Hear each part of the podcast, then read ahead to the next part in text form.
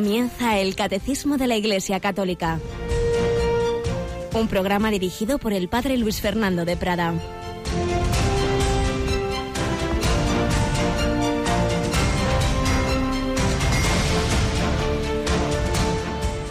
Alabados sean Jesús, María y José. Muy buenos días, queridísima familia de Radio María. Ya estamos por aquí de nuevo con el catecismo. Nos acompaña Yolanda Gómez. Buenos días, Yoli. Muy buenos días. Bueno, pues ya sabéis, la semana pasada tuvimos un par de reposiciones porque teníamos una reunión de Radio María, de las Radio Marías de Europa, ni más ni menos que en Lituania.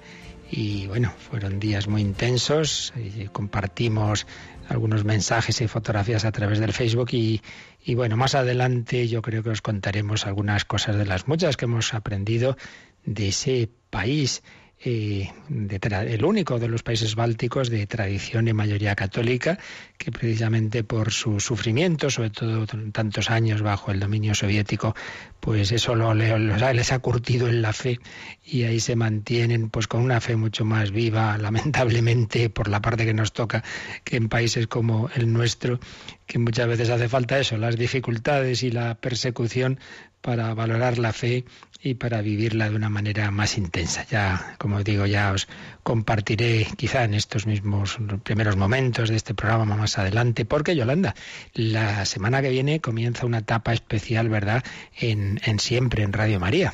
Comienza ya el mes de mayo, el mes de María, mes de las flores, y bueno, pues aquí lo vivimos siempre de una manera muy especial, al ser mm. Radio María. Muy especial por muchos aspectos, ante todo naturalmente ese mes de mayo, y diversas invocaciones a la Virgen María, pero también porque habrá siempre un, o casi siempre, cada día de mayo, un programa especial, una hora especial en la que junto a elementos de conocer más a María, la devoción a ella, eh, algunos aspectos históricos, será también esos momentos de compartir con los oyentes las necesidades de la radio, de pedir vuestra ayuda. Pero es que además, desde hace ya años, en medio de esa campaña de mayo, que Radio María España lleva haciendo muchísimos años, pero en medio de ella hay una novedad, me parece que hace ya tres o cuatro años, que es lo que llamamos ¿Era la maratón? La maratón. Ah, hay que ponerle una I. hay que ponerle la I de María, la maratón. La maratón. Sí, que tendrá lugar pues el 12, 13 y 14 de mayo.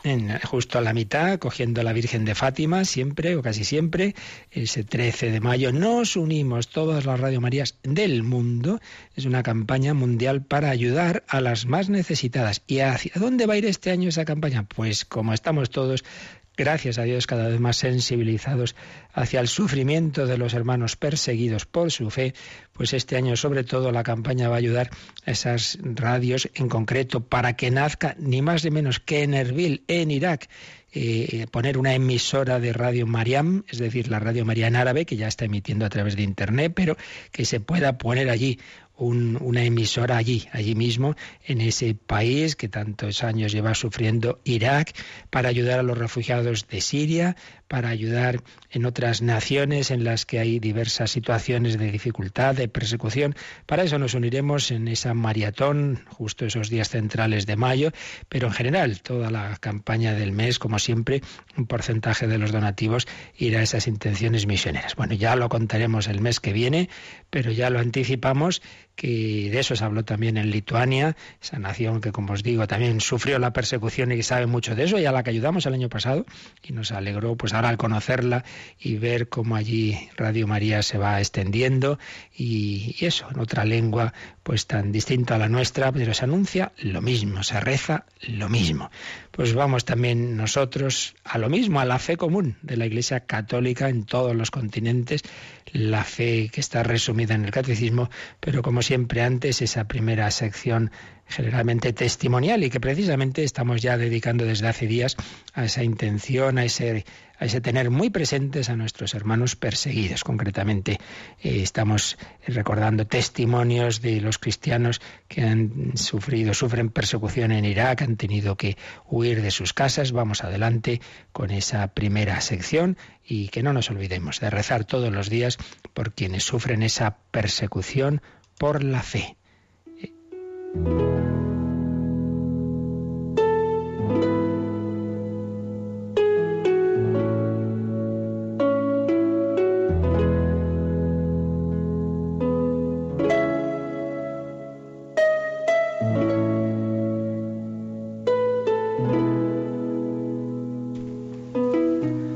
La familia Hadar de Caracos, Irak, no podrá olvidar nunca aquella fecha fatídica, fatídica del 22 de agosto de 2014. La vida se detuvo para ellos.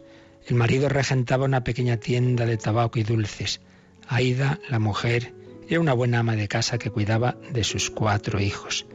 Los terroristas del Estado Islámico comenzaron a bombardear Caracos sin descanso durante tres días y los Hadar decidieron enviar fuera a dos de sus hijos con el hermano mayor. El matrimonio se quedó en su hogar solo con su hija pequeña de tres años, Cristina, aun sabiendo que el Daesh, el Estado Islámico, iba a tomar la ciudad. Pensaban que junto a ellos la pequeña iba a estar más protegida. Hasta el verano de 2014 en Caracos tan solo vivían 10 familias musulmanas chiíes porque el resto eran todos cristianos. Cuando entraron los terroristas del Daesh, del ISIS, sus vecinos todavía albergaban la esperanza de que los pesmergas kurgos defendieran la ciudad, pero no fue así. Los milicianos tomaron la ciudad y se apoderaron de las casas que habían dejado vacías los primeros en escapar. Los que se quedaron estaban sitiados, sin moverse y escuchando a todas horas el mismo mensaje que solo les dejaba dos opciones, convertirse al Islam o morir. El imán de la ciudad, que no era un islamista radical, estuvo ayudando al puñado de cristianos que todavía sobrevivían en Caracos. Les proporcionaba alimentos, también al matrimonio Hadar y a su hija Cristina. Pero el 22 de agosto fue como el fin del mundo para Aida. Eran las nueve y media de la mañana, nos recuerda, nos cuenta esta mujer delgada, consumida por el dolor. Nos subieron en un autobús del ISIS y nos dijeron que íbamos a un centro de salud a realizarnos un test médico. Se trataba de una trampa para que dejaran la casa sin oponer resistencia. Nos bajaron del autobús, pero no nos hicieron ninguna prueba y nos ordenaron subir de nuevo. Antes de subir registraron todas nuestras bolsas y nos quitaron todo. Ropa, dinero, documentos, nos dejaron sin nada. Aida, su marido y la pequeña Cristina volvieron a subir desconcertados al autobús. Pero de pronto el conductor les miró fijamente. Vino hacia mí y me arrancó a Cristina de mis brazos, asegura la madre. Era un joven sin barba, piel clara y vestido de negro. El terrorista abandonó el vehículo agarrando con fuerza a la niña que no paraba de llorar. Aida fue tras él, implorándole que le devolviera a su hija. Pero el hombre solamente respondió, está con el príncipe. Los milicianos del Daesh llaman príncipe al jefe local del Daesh. No hubo clemencia. Cristina fue secuestrada ante la impotencia de sus padres. Finalmente obligaron a esos desconsolados padres a subir al autobús y unirse al grupo. Se pusieron de nuevo en marcha. Al cabo de un rato detuvieron el vehículo y les abandonaron en medio del desierto. No sabíamos a dónde ir ni cómo volver. Anduvieron siete horas sin comer ni beber hasta que llegaron a una carretera donde un coche los recogió y los llevó hasta Erbil. El matrimonio había salvado su vida, pero se preguntan, ¿qué será de Cristina?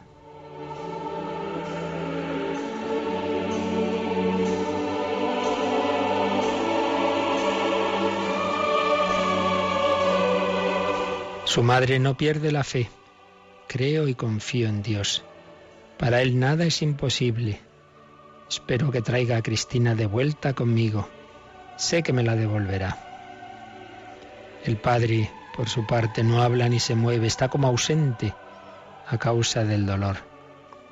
El hijo mayor vive en Erbil también y ha averiguado a través de un imán que Cristina está retenida en una casa de Mosul perteneciente a islamistas muy adinerados. Es todo lo que han podido saber de ella. esta gran prueba no ha hecho mella en la fe de este matrimonio. Los padres de Cristina muestran un cuadro con un retrato de su hija perdida y no sale de su boca un mínimo reprocha al Señor, solo una súplica. Por favor, recen por Cristina, siempre, constantemente, para que esté bien y Dios nos la devuelva. Gracias a Dios nosotros estamos bien, pero no sabemos qué le puede pasar a Cristina.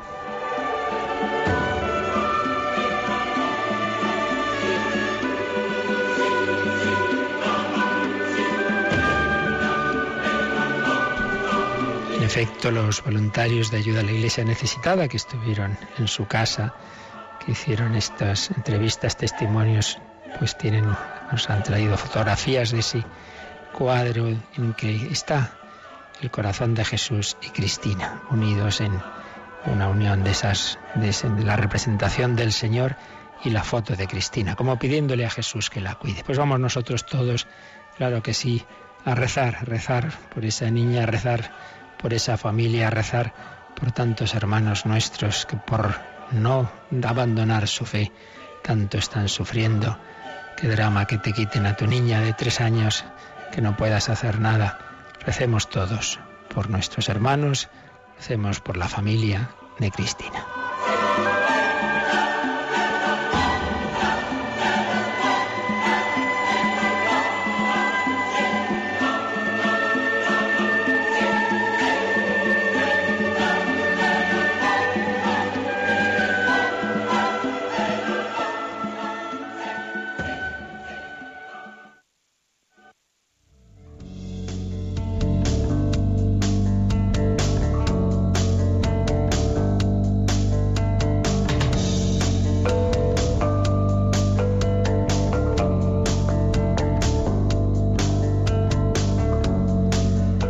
Este mundo, este mundo en el que hay mal, en el que hay dolor, en el que hay sufrimiento, en el que por supuesto hay mucho bien, mucho más que el mal, pero que muchas veces no hace ese ruido que hace el mal. Este mundo vino el Hijo de Dios y él también sufrió la persecución. No nos olvidemos que ya a, pocas, a las pocas semanas de nacer, Jesús con María y José huyeron, también fueron exiliados, huyeron a Egipto. También Herodes quería matar a ese niño y mató a esos inocentes. Hay, hay mal en el mundo, en la historia, pero nosotros sabemos que a pesar de todo, esa historia está en manos de Dios y que el Hijo de Dios que ha asumido el mal, el sufrimiento, que ha sufrido la muerte injusta en la cruz, ha vencido todo ese mal con su resurrección. Por eso tantos cristianos que tienen, que tenemos esta fe, pues esa fe, si la realmente es una fe viva, tiene que ser una fe esperanzada, una fe que nos hace confiar en la victoria definitiva del bien, de la vida, del amor, como fue en la propia vida de Jesús. Una fe esperanzada y una fe llena de caridad también, porque nuestra fe, y también si es viva, si es intensa, pues tiene que ser una fe que perdone, una fe que devuelva el bien por el mal y una fe que se convierta en obras de misericordia, como nos recuerda constantemente el Santo Padre. Pues bien, esta fe en el Hijo de Dios que vino a esta tierra es la que estamos viendo eh, desde hace ya bastante tiempo en esta parte central del credo que vamos eh, comentando según el catecismo de la Iglesia Católica y estábamos eh, en este apartado de los misterios de la vida de Jesús y concretamente después de haber visto unas consideraciones generales sobre los misterios de la vida de Cristo, estábamos entrando en los misterios de la infancia y de la vida oculta de Jesús. Pero habíamos eh, comenzado por un primer apartadito que se titula Los preparativos. Habíamos leído el número 522, pero vamos a releerlo Yolanda para empalmar con lo que veíamos en ese momento. La venida del Hijo de Dios a la tierra es un acontecimiento tan inmenso que Dios quiso prepararlo durante siglos. Ritos y sacrificios, figuras y símbolos de la primera alianza, todo lo hace converger hacia Cristo. Anuncia esta venida por boca de los profetas que se suceden en Israel. Además, despierta en el corazón de los paganos una espera aún confusa de esta venida. Así pues, preparativos largos, claro que sí. Cuando viene una persona importante hay que preparar bien la casa, pues iba a venir ni más ni menos que Dios a la tierra.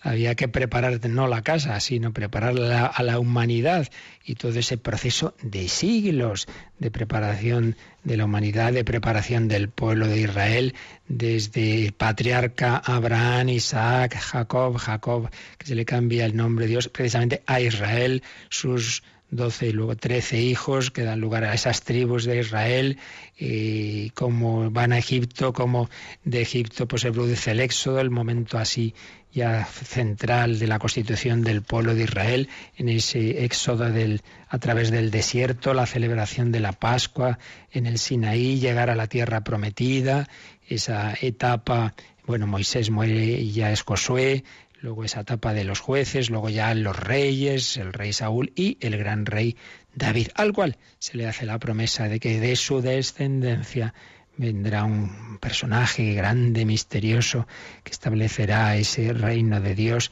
El, Mesías empieza a anunciar y cada vez más eh, van a aparecer pues testimonios proféticos de, que van anunciando, que van preparando al pueblo a esa llegada. Siglos de preparación, siglos en los cuales Dios iba eh, disponiendo los corazones al deseo, a la espera del Mesías. Y, aprovechando pues este, este, este, este, este número y este, este aspecto del Antiguo Testamento, esta, esta alusión al Antiguo Testamento, habíamos recordado cómo en el Antiguo Testamento se mencionaba de diversas formas a ese Mesías, habíamos recordado lo que ya habíamos comenzado a ver en otro momento, pero aquí lo, lo recordamos el otro día de los nombres, los nombres del Mesías. Los habíamos visto, los que había en el Antiguo Testamento, pero también estábamos viendo los del nuevo. Repito que esto realmente ya lo habíamos visto, pero algunos puntos no tanto,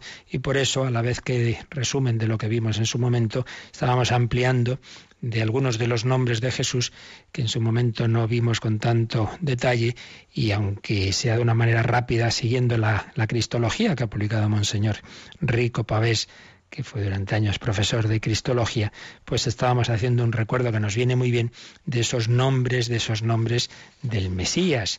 De, por supuesto, el nombre de Jesús, Cristo, el Señor, el Hijo, pero otros nombres menos, bueno, Mesías, obviamente, o Cristo, es lo mismo, pero también otros nombres que usamos menos, como Maestro o Rabí, como Profeta, como Cordero de Dios. Ahí nos habíamos quedado pero otros nombres que aparecen, que aparecen en todo, en todo este, eh, en todo el Nuevo Testamento, pues el hijo de David, el hijo de David, es un título mesiánico relacionado con milagros y signos que solo el Mesías podía realizar y así se le llaman en el Evangelio pues ante determinados eh, hechos milagrosos de Jesús como la liberación de un endemoniado, también se le llama así, recordáis, cuando entra en Jerusalén en el domingo de Ramos. Eh, Jesús mismo en diálogo con los fariseos pues hace que estos, digamos, le declaren como, como hijo, que estén hablando del Mesías como, como hijo de David. Es un título que usan a veces eh, los enfermos o los que piden a Jesús compasión. Hijo de David, ten compasión de mí, como el ciego Bartimeo. En definitiva, es un título que expresa el linaje regio de Jesús y como en él se cumple la promesa hecha a David condensa el deseo de consuelo y compasión del pueblo elegido. Jesús hijo de David. Jesús, el santo de Dios. Es una expresión que aparece no muchas veces, pero aparece, aparece, por supuesto, ya para empezar en la Anunciación. El ángel Gabriel habla del, santo de Dios a María. Eh, lo utiliza eh, San Pedro cuando, tras ese discurso sobre el pan, después de la multiplicación de los panes, Jesús nos habla de la Eucaristía. Y cuando se empieza a ir la gente, Jesús dice, ¿también vosotros queréis marcharos? Entonces Simón Pedro respondió, Señor, ¿y a quién vamos a acudir? Tú tienes palabras de vida eterna. Nosotros creemos y sabemos que tú eres el santo de Dios. Y entonces Jesús responderá, ¿acaso no os he escogido yo a vosotros los doce? Y uno de vosotros es un diablo. Fijaos, ante Jesús Pedro dice, nosotros creemos y sabemos. Es decir, a través de, sus palabras y de sus obras, Jesús eh, revelaba su identidad, revelaba que sólo a Él que, que, a Él, perdón, pertenece la santidad que, que solo a Dios corresponde. Y el Santo de Dios nos llama a vivir su misma vida. Yo os he elegido. Y esa santidad vence y descubre la maldad del demonio. Fijaos cómo Jesús, el Santo de Dios, dice, uno de vosotros es un demonio, está señalando a Judas. También, fijaos, también van a llamar el Santo de Dios a Jesús los demonios, ni más ni menos. Los demonios expulsados por Jesús en una ocasión, Lucas 4:33, recordad, va Jesús a una sinagoga, había un hombre poseído por un eh, espíritu de demonio inmundo que se puso a gritar, el demonio a través del poseído, ¿qué tenemos que ver nosotros contigo, Jesús Nazareno? Has venido a acabar con nosotros, sé quién eres, el santo Dios. Los demonios retroceden ante el único que tiene poder para vencerlos. En fin, un título al santo de Dios que revela que esa santidad de Jesús está ligada íntimamente a su filiación divina. Claro, es el santo de Dios porque es el Hijo de Dios. La santidad es la forma de ser de Dios. Ese, el Hijo eterno de Dios, hecho hombre en esa humanidad, tiene esa santidad por ser el Hijo de Dios y por, y por estar lleno del Espíritu Santo. Santidad de Dios, santidad de Jesús, que responde a su ser íntimo y que es incompatible con la maldad de los demonios que huyen ante él. Otro título que aparece eh, en el Nuevo Testamento y que estaba ya, aparecía ya en el Antiguo, es el, el, de novio y esposo. Jesús es el esposo, Jesús es el novio. Este lo vimos en su momento con bastante detalle. Simplemente recordamos, por ejemplo, ese pasaje cuando los fariseos y, también los discípulos del Bautista preguntan por qué no ayunan los discípulos de Cristo y este responde, es que pueden guardar luto los amigos del esposo mientras el esposo está con ellos. Llegarán días en que les arrebatarán al esposo y entonces ayunarán. Y por su parte el Bautista se había presentado como amigo del esposo que asiste y oye. Y en el último libro de la Escritura, en el Apocalipsis, la Nueva Jerusalén es presentada como esposa que se ha adornado para su esposo y como la esposa del Cordero. ¡Qué preciosidad! Pues ¿qué significa esto? Que la humanidad y cada uno de los miembros de la humanidad, tú y yo, estamos hechos para encontrar nuestra felicidad y nuestra plenitud en la unión con el esposo. ¿Y quién es el esposo? Pues Dios, que quiere ser nuestra felicidad. Pero ¿cómo me uno yo con Dios? Pues porque Dios se ha bajado hacia mí. No puedo unirme más que con una persona con la que yo pueda compartir la misma naturaleza, no puedo unirme de una manera íntima y cercana si no se me acerca el propio Dios, claro, vaya que sí se me ha acercado, porque ha querido compartir mi humanidad. Y eso significa que Dios se hace hombre para unirse con cada uno de nosotros, para ser nuestro complemento, para ser mi plenitud, para ser el esposo de mi alma, novio y esposo. También eh, Jesús utiliza, por lo menos en dos ocasiones según los evangelios, el título de médico. No necesitan médico los sanos, sino los enfermos. Mateo 9, 12. En otra ocasión también para reprochar la incredulidad de sus paisanos. Sin duda me diréis aquel refrán médico, cúrate a ti mismo. Es un título que evoca la dimensión sanadora de su misión redentora y que se manifiestan muy especialmente, claro, en los milagros de curación. Pero pensemos que en realidad es médico de todos nosotros. Cada vez que vamos a confesarnos, de una manera muy especial, ahí ejercita Jesús esa, esa actividad medicinal. Eh, recordemos eso cuando vayamos a confesarnos. No he venido a por los justos sino a los pecadores. Ay, es que me da reparo a confesar. Pero hombre, pues si uno está enfermo va al médico, pues todos estamos enfermos en el alma. Entonces vete al médico a que te cure, que vaya poco a poco el Señor, poco a poco, mucho a mucho, según los planes de la gracia y nuestra respuesta también, sanando esas heridas que todos tenemos. Ay, que caigo y recaigo una y otra vez. Ay, siempre los mismos pecados. Muchas veces dice esto el, que se va a confesar, padre, es que no, me da cosa de volver porque siempre lo mismo. Y recuerdo un sacerdote que mucha experiencia y también con bastante humor y que a veces decía, ¿qué quieres tener? ¿Los pecados de un artista? Pues hombre, normal, cada uno recaemos en, cosas parecidas según nuestros puntos débiles y, y, pues, pues eso, caemos y recaemos, eso no quiere decir que no luchemos, que no tengamos propósito en la enmienda, pero cada uno tiene esas debilidades y bueno, pues todos los días tenemos hambre, todos los días comemos y nos duchamos y, no por eso decimos, ay, ¿y para qué? Si mañana otra vez, hombre, pues mañana te vuelves a duchar, ¿no?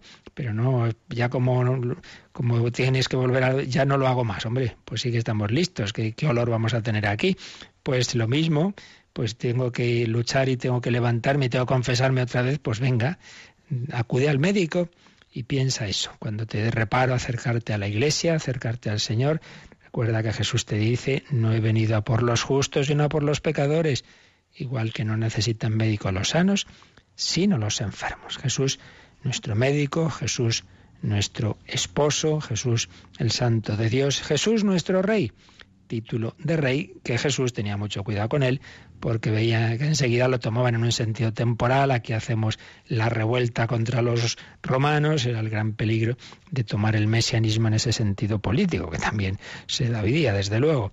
Pero ¿Dónde se va a desvelar el verdadero sentido del título? En la cruz. Jesús Nazareno, Rey de los judíos, cuando está claro que ahí no hay ninguna revuelta, que ahí simplemente es Rey de amor coronado de espinas con esa capa que le habían puesto roja en ese trono que es la cruz. Jesús Nazareno, rey de los judíos. Ya el ángel, Gabriel en la Anunciación, había hablado de Jesús como rey, había dicho, su reino no tendrá fin.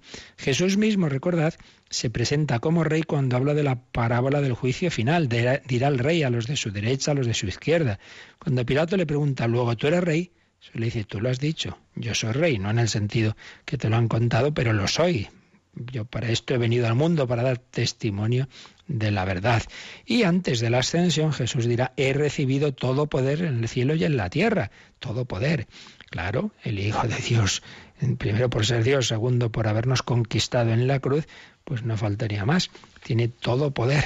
Lo que pasa es que no quiere ejercitarlo eh, contra nuestra voluntad, sino conquistar nuestros corazones por amor. Pero es en efecto rey soberano con ese, esa triple potestad, por supuesto en lo espiritual, también en lo temporal, en el sentido de que todo verdadero poder y autoridad, por ejemplo la de los padres, pues viene de lo alto, viene de Dios y en los individuos y en la sociedad, porque no hay otro nombre en el que podamos salvarnos. En fin, un ligero repaso de estos nombres de Jesús antes de entrar ya en lo que nos dirá el catecismo sobre esos misterios de la infancia en los cuales se le pone se le pone el nombre, se le pone el nombre de Jesús, pero van a ir apareciendo los otros nombres que hemos rápidamente resumido y recordado. Bueno, pues a continuación el catecismo nos va a hablar de, va a seguir hablándonos de esos preparativos. Toda esa historia del Antiguo Testamento nos va a llevar a San Juan Bautista, ni más ni menos. Pero antes de avanzar a ese punto, vamos a hacer un momento de reflexión, vamos a quedarnos contemplando a Jesús, vamos a convertir esta, esta catequesis eh, que nos, a que nos invita al catecismo en oración. Vamos a decir al Señor, creemos en ti, creo en ti Jesús, creo en ti, Hijo de María, Hijo de Dios. Señor, aumenta nuestra fe. Se lo pedimos así al Señor.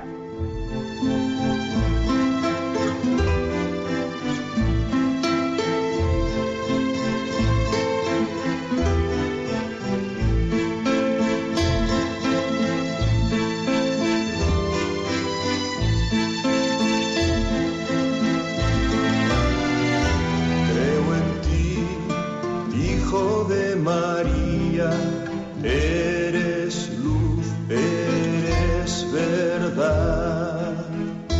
Creo en ti, Hijo de María, eres nuestra libertad.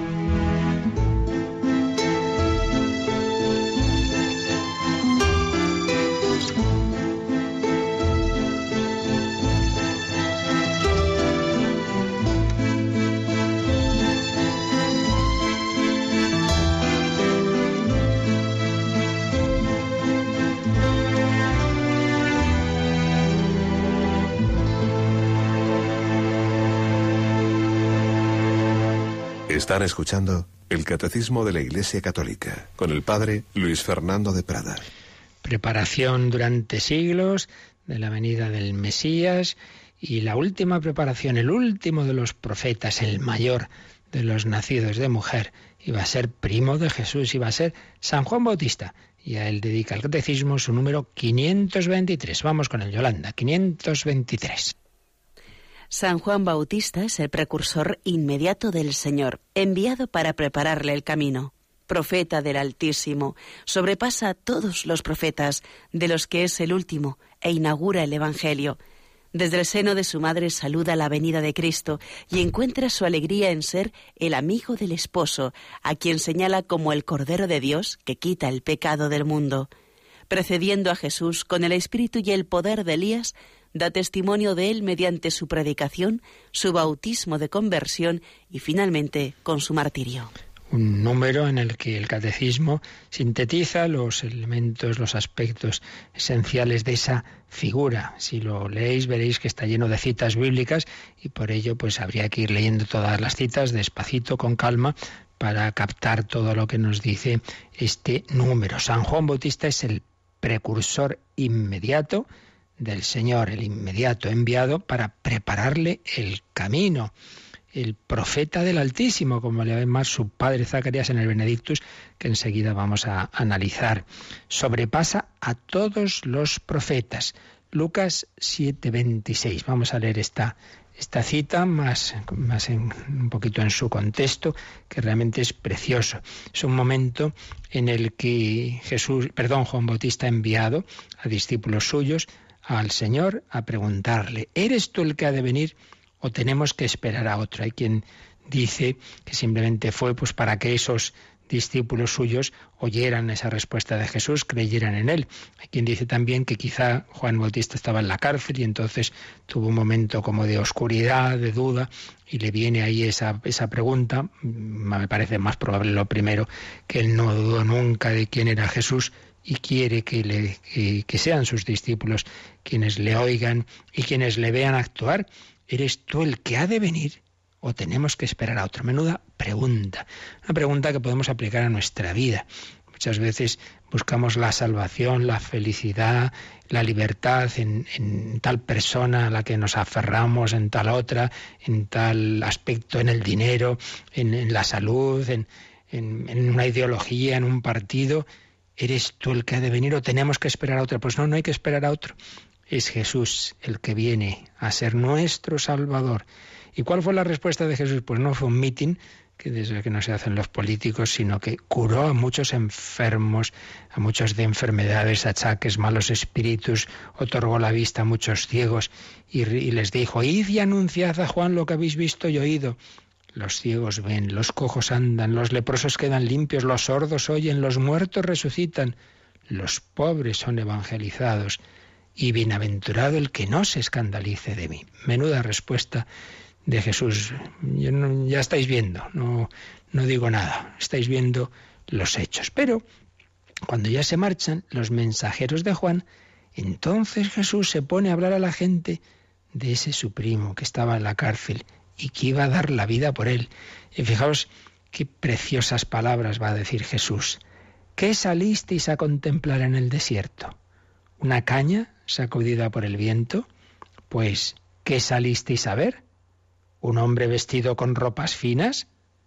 Mirad, los que se visten fastuosamente y viven entre placeres están en los palacios reales, como Jesús pues conocía pues el mundo de entonces como como como el de ahora y, dicen, desde luego, si estáis buscando a esos que salen en los programas o en las revistas de, de Cuché, diríamos hoy día, y en aquel momento, pues bueno, no había esas revistas, pero habría también esos comentarios de, fíjate, ese personaje, ese otro, un hombre vestido con ropas finas, no, no. Los que se visten fastuosamente y viven entre placeres están en los palacios reales.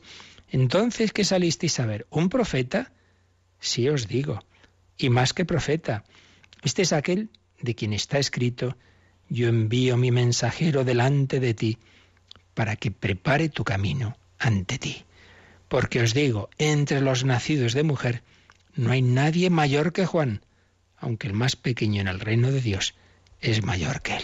El más grande, el más grande entre los nacidos de mujer Jesús declara a su primo Juan el más grande de todos los personajes que había habido hasta ese momento, pero va a empezar una nueva etapa, el reino de Dios en plenitud que va a instaurar él con su pasión, muerte y resurrección, va a dar, va a elevar, digamos, la humanidad a otro nivel, por eso dirá que el más pequeño en el reino de Dios es mayor que Juan, porque ya es como otra situación, otra etapa de plenitud de comunicación del Espíritu Santo, pero a nivel personal Juan es el mayor de nacido de mujer en este contexto, en este aspecto de que está hablando Jesús de comparación con otros profetas. Obviamente, la mayor entre los nacidos de mujer es su propia madre, la Virgen María, pero en este aspecto que está aquí el Señor hablando de esos profetas. Es un profeta, sí, más que profeta, el mayor de los nacidos de mujer. Una de las citas que aquí nos, nos recuerda el, el catecismo en Lucas 7, 24 y siguientes profetas, de los que es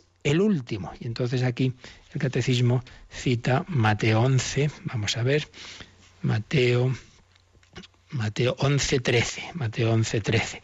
Dice así este texto. Es, en verdad os digo, vuelve a decir algo parecido, que no ha nacido de mujer uno más grande que Juan el Bautista, aunque el más pequeño en el reino de los cielos es más grande que él. Pero añade, desde los días de Juan el Bautista hasta ahora, el reino de los cielos sufre violencia y los violentos lo arrebatan. Los profetas y la ley han profetizado hasta que vino Juan. Él es Elías, el que tenía que venir con tal que queráis admitirlo. Es decir, el Señor por un lado está diciendo que hay que luchar, hay que luchar para para seguir para, al, Señor, para aceptar ese reino de Dios. Hay que luchar como luchó Juan Bautista con las armas de la oración, de la penitencia, del ayuno, de la austeridad, de decir la verdad, ni que por ello ir a la cárcel. Los profetas y la ley han sido han ido preparando todo, han preparado la historia del pueblo Israel, han preparado todo hasta que vino Juan. Y Juan viene en el espíritu de Elías. Elías era considerado por los israelitas el grande, el mayor de los profetas. Bueno, y Jesús dice que en realidad el, nuevo Elías, el Elías definitivo que iba a hacer ya la última preparación, el último profeta que iba a preparar su venida, era él, era Juan Bautista. El que tenga oídos, que oiga. El Señor, como vemos, pues habla maravillas de, su primo. Eh, es el último de los profetas, inaugura el Evangelio. Aquí la cita es Lucas 16, 16. Vamos a ver qué nos dice aquí más detalle, pues lo cogemos, sí. En efecto, la ley y los profetas llegan hasta Juan. Desde entonces se anuncia la buena noticia del reino de Dios y todos se esfuerzan por entrar en él. La ley y los profetas llegan hasta Juan. Viene a ser la misma idea. Toda la preparación del Antiguo Testamento ha desembocado en esa última puerta que se abre eh, con Juan el Bautista. Van a a coincidir como sabemos, unos meses. Juan Bautista nace seis meses antes que, Jesús y luego va a morir pues poco tiempo también antes que el Señor, los dos de forma violenta, precursor en el nacimiento, precursor en la muerte.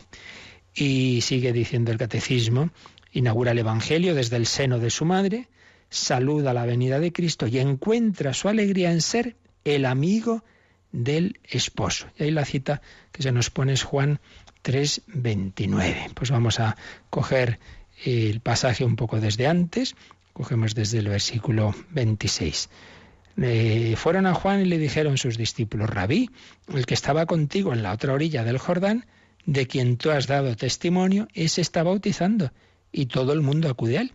Los discípulos de Juan Bautista dicen, uy madre, si este del que nos habla estará allá, todo el mundo se va con él, ya no se viene con nosotros. Como un poco así diciendo, pues vaya, que ahora vamos a perder aquí el grupo y la gente ya se va con, con, ese Jesús del que nos hablaste, como a lo mejor pensando que Juan Bautista va a decir, bueno, pues venga, vamos a hacer también nosotros algo para que tengamos gente. Pues no, no responde por supuesto nada de eso Juan, sino que responde lo siguiente, nadie puede tomarse algo para sí si no se lo dan desde el cielo. Es decir, lo que yo he hecho es porque Dios me lo ha encargado, pero ya ha terminado mi misión. Lo importante era eso, preparar para que ahora todo el mundo, también vosotros, os vayáis con Jesús. Nadie puede tomarse algo para sí si no se lo dan desde el cielo. Qué bonito. El hombre que tiene conciencia de que no es él el que decide lo que tiene que hacer con su vida, sino la misión que Dios le dé. Vosotros mismos sois testigos de lo que dije. Yo no soy el Mesías, sino que he sido enviado delante de Él. Esa la importancia fundamental de la humildad, no hacernos nosotros el centro, eh, la parroquia en torno al cura, no, no, en torno a Jesucristo, ese es el que, importa, la familia en torno al Padre, no, hombre, la familia en torno al Señor, vamos a poner en el centro ahí el corazón de Cristo, a consagrarnos a Él, vamos a poner a la Virgen y todo eso al servicio de todos. Yo no soy el Mesías, sino que he sido enviado delante de él. Y lo explica un poco más. El que tiene la esposa es el esposo. En cambio, el amigo del esposo, el amigo del esposo que asiste y lo oye, se alegra con la voz del esposo, pues esta alegría mía está colmada. Es decir, yo lo único que he hecho es presentaros al esposo. Ahora, iros con él. Tenéis que uniros con Cristo todos yo soy aquí, he sido nada más el que os he presentado. Mira, yo os presenté, los enamorasteis y os casasteis. Qué bien. Pues eso tiene que ser el catequista, el profesor, el sacerdote. No aquí todo el mundo que me recuerde siempre lo que yo hice. Ay, gracias a usted y tal. No, hombre, no. Pues ser un puente que una vez que lo crucen los hombres se olvida. Lo importante es que lo hayan cruzado. Ser mediadores, pero de esa manera humilde discreta. Lo importante es que los hombres se encuentren con Cristo, que se desposen con Él. El que tiene la esposa es el esposo. En cambio, el amigo del esposo que asiste y lo oye se alegra con la voz del esposo. Pues ya está, yo ya estoy tan contento. Ya está aquí Jesús, ya los hombres se van con Él y termina con esta frase impresionante. Él tiene que crecer y yo tengo que menguar. Él tiene que crecer y yo tengo que menguar. Si ya está, yo, yo ya he hecho lo que tenía que hacer, pero ahora yo ya me voy retirando, vaya que sí se va retirando hasta la cárcel, y es Jesús el que tiene que crecer, el que tiene que ser proclamado Rey, Señor y Salvador ante toda la humanidad. ¿Cuánto cuesta esto? Esto pasa en todos los ámbitos, ¿verdad?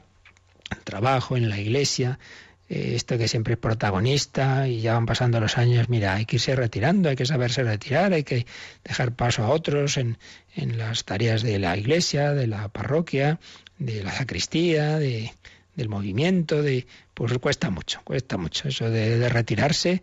Y no, no, todavía puedo, sigo, sigo, pero hombre, que hay que, hay que irse haciendo a un lado, nos cuesta, él tiene que crecer y yo tengo que menguar realmente una figura extraordinaria.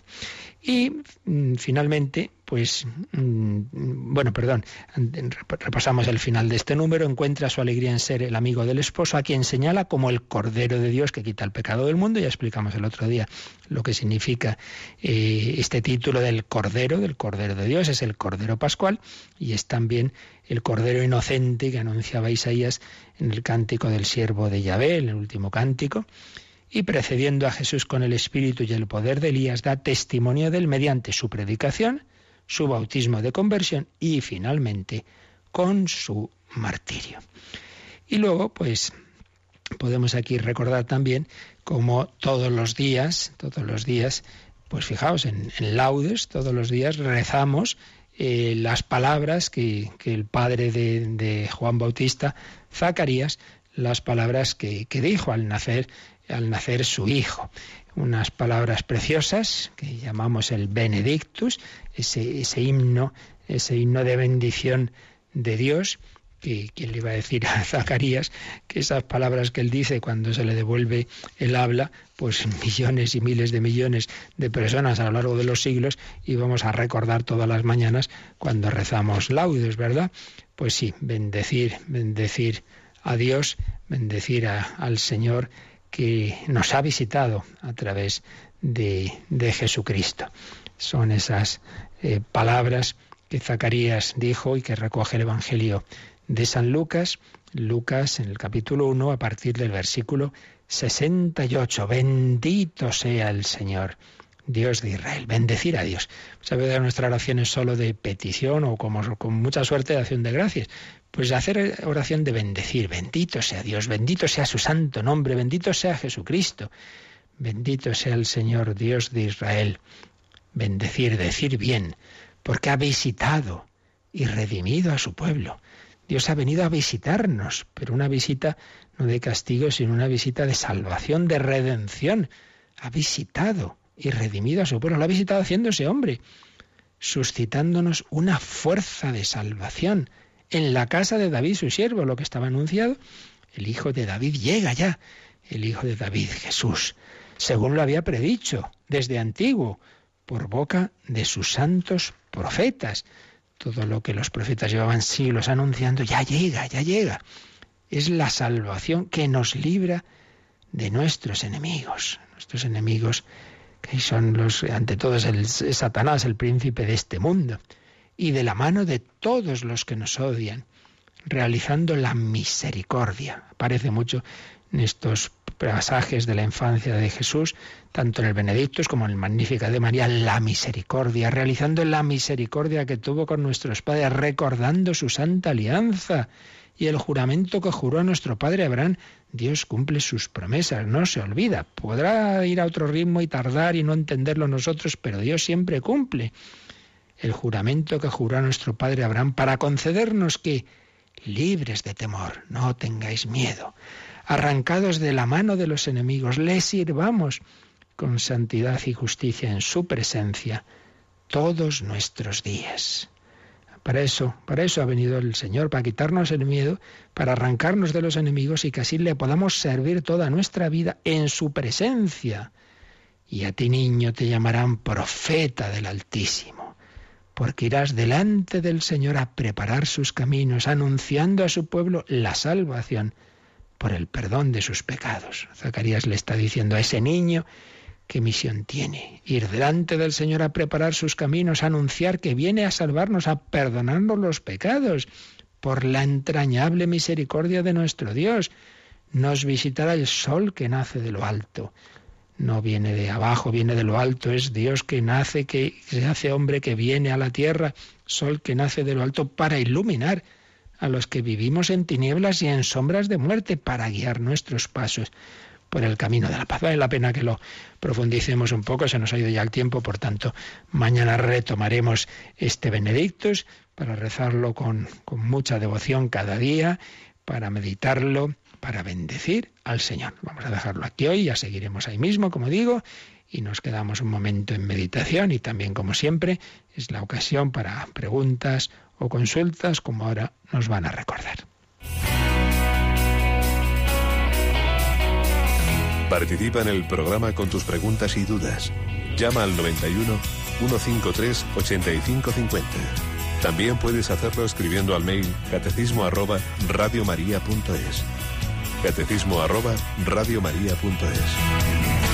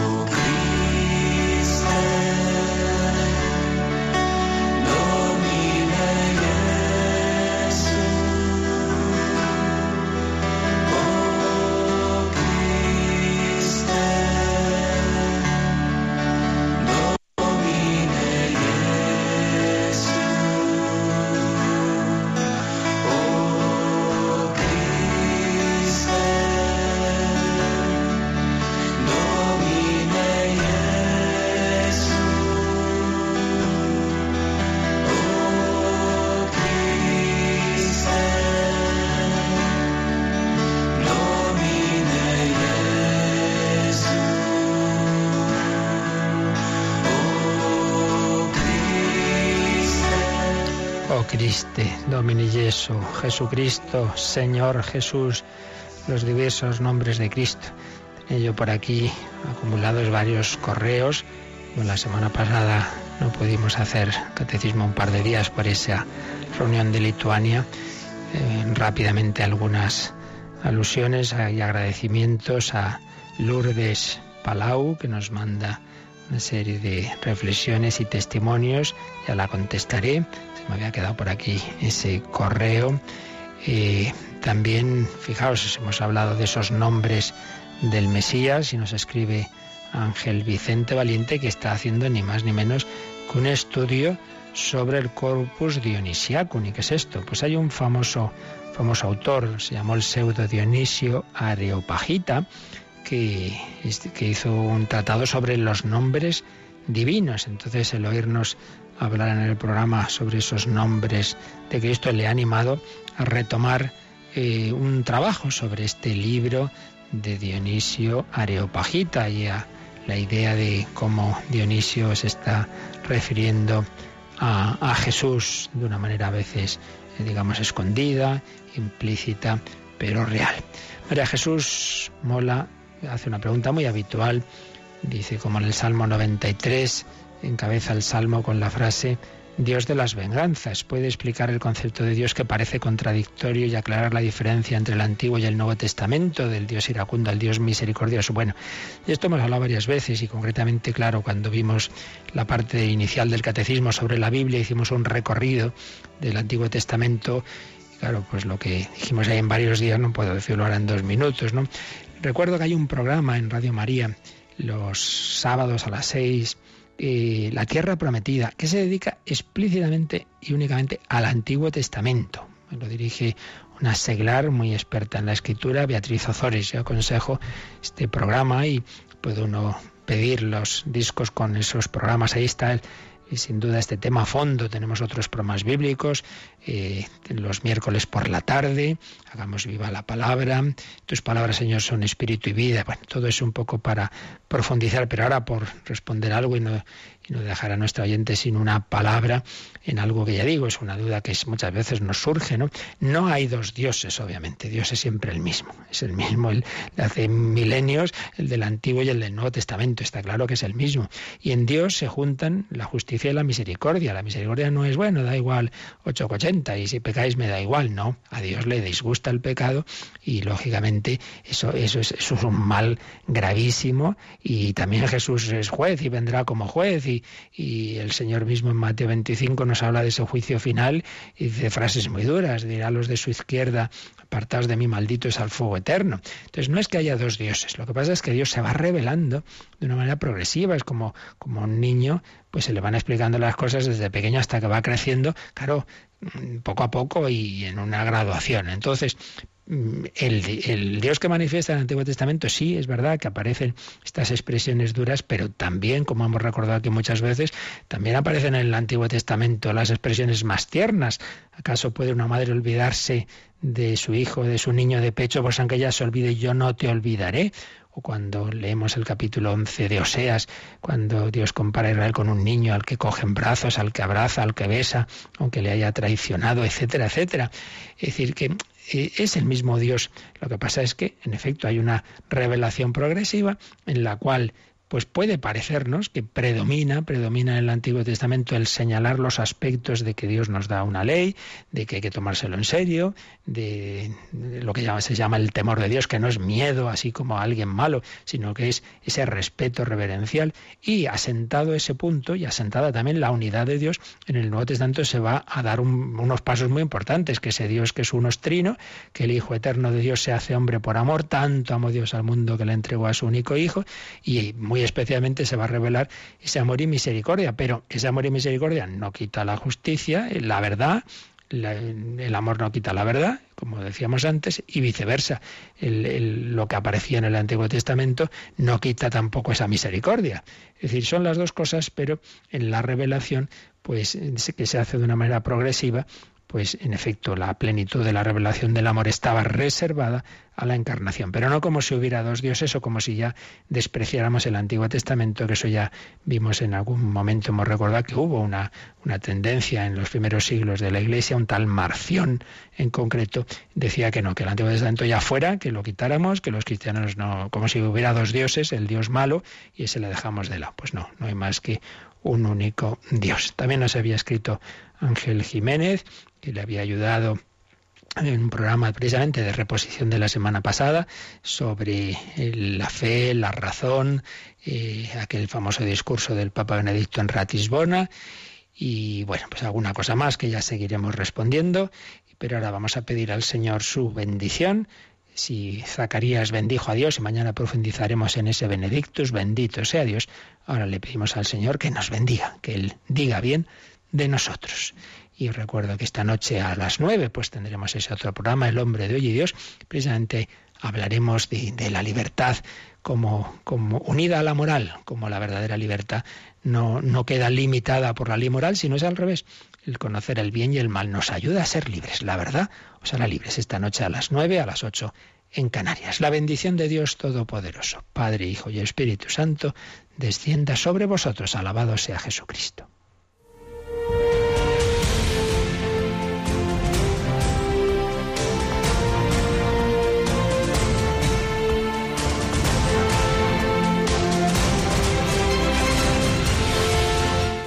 Han escuchado en Radio María el Catecismo de la Iglesia Católica. Un programa dirigido por el Padre Luis Fernando de Prada.